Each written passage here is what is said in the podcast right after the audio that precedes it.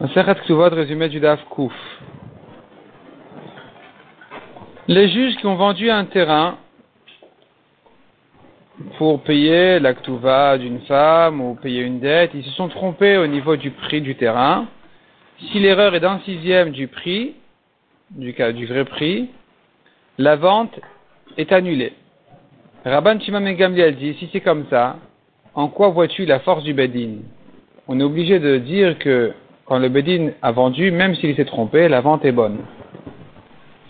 Cependant, dit la Mishnah, lorsque le Bedin a publié la vente, même s'ils se sont trompés et qu'ils ont vendu au double du prix ou à la moitié du prix, la vente est bonne, selon tout le monde. La Gemara demande maintenant, un chaliard qui a vendu, un homme qui a demandé à son envoyé va vendre mon terrain. Et le chaliard s'est trompé. Est-ce qu'on va le comparer à une veuve qui s'est trompée, qui elle, même si elle s'est trompée d'un d'un centième, la vente est, annulée, ou bien on va le comparer à un Bedin qui s'est trompé, qui jusqu'à un sixième, la vente est bonne. La Gemara ramène là-dessus une discussion. Soit on le compare au Bedin parce que c'est pas pour lui qu'il vend, de même que le Bedin ne vend pas pour eux-mêmes. Soit je le compare à la veuve parce qu'il est seul, alors que le Bedin ils sont nombreux à vendre. La Gemara conclut la que le chaliar est comme une veuve, que s'il s'est trompé même d'un tout petit peu, la vente est annulée.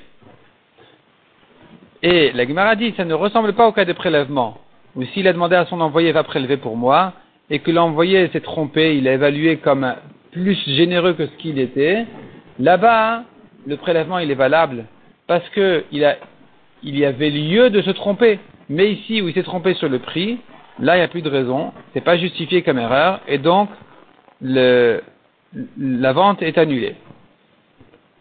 Quelle est la dans la Mishnah Les ramène une discussion, c'est la comme Chachamim, qui ont dit que la vente du Bedin est annulée quand ils sont trompés, ou la comme Rabban Shimon Gamliel. Et Gemara tend plutôt, à dire que la doit être comme Rabban Shimon Gamliel, qui donne la force au Bedin de valider leur vente malgré qu'ils se sont trompés sur le prix.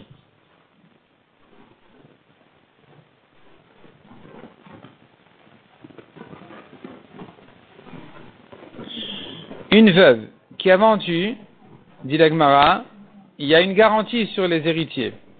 Un bedin qui ont vendu, il y a aussi une garantie sur les héritiers. Selon Rabban Shimon qui dit, quand le bedin s'est trompé, la vente elle est quand même bonne, jusqu'où ça va? La Gemara dit jusqu'au double. S'ils se sont trompés, trompés jusqu'à 100%, la vente elle est bonne. Mais plus que ça, non.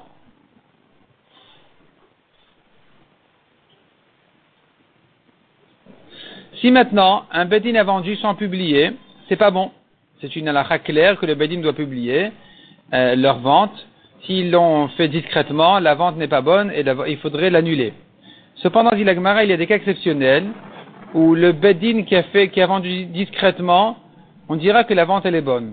Quand il s'agit de certaines choses, on fait attention de les vendre discrètement pour ne pas que ça se fasse voler ou pour ne pas comme des esclaves qui se sauvent. Dans ce cas-là, évidemment, si la vente a été faite discrètement, elle est bonne à condition qu'ils ne se sont pas trompés, euh, selon euh, Tanakama. De même, il y a des moments où la vente est, il y a une urgence sur la vente, et dans ce cas-là, on ne va pas publier non plus, on va la faire immédiatement. Comme dans le cas où il faut vendre l'héritage de quelqu'un pour l'enterrer, ou bien pour payer les impôts, ou bien pour nourrir la femme. Dans ce cas-là, on vend sans publier. Et ou bien, il y a des villes où on a l'habitude de vendre sans publier, dans ces cas-là, eh bien, euh, si le Bedin a vendu même discrètement à la vente, elle est bonne, à condition qu'ils ne se sont pas trompés d'un sixième, selon Tanakama. Les biens mobiles, comme disons les fruits ou d'autres biens de l'héritage qui risquent de perdre de sa valeur avec le temps, on le vend immédiatement, on n'attend rien. Par contre, cependant, dans le cas où le jour du marché est proche, on va attendre jusqu'au jour du marché pour les vendre à bon prix.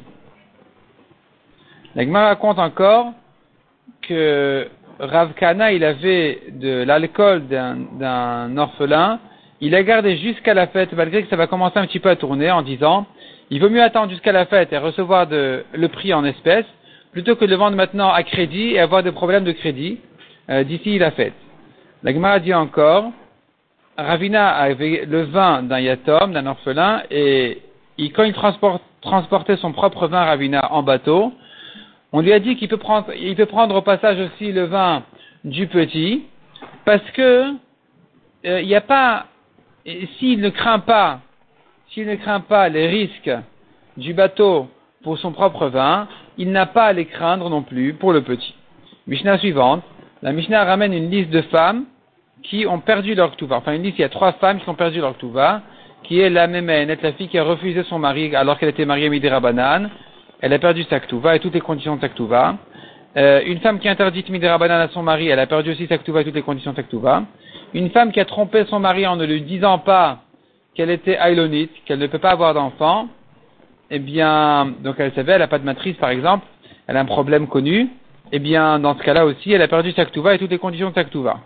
Quand par contre la femme elle interdite Minatora, comme une veuve à un Kohen Gadol, comme une divorcée à un idiote, ou d'autres femmes qui sont interdites même à Israël comme une Mamzeret, eh bien, ces femmes-là, elles euh, méritent, oui, de prendre leur ktuva quand elles s'en vont, parce que la Gemara en général, c'est le mari qui va la convaincre à se marier avec lui, dans ces cas-là, et donc on va le punir en lui disant qu'il doit lui payer sa ktuva.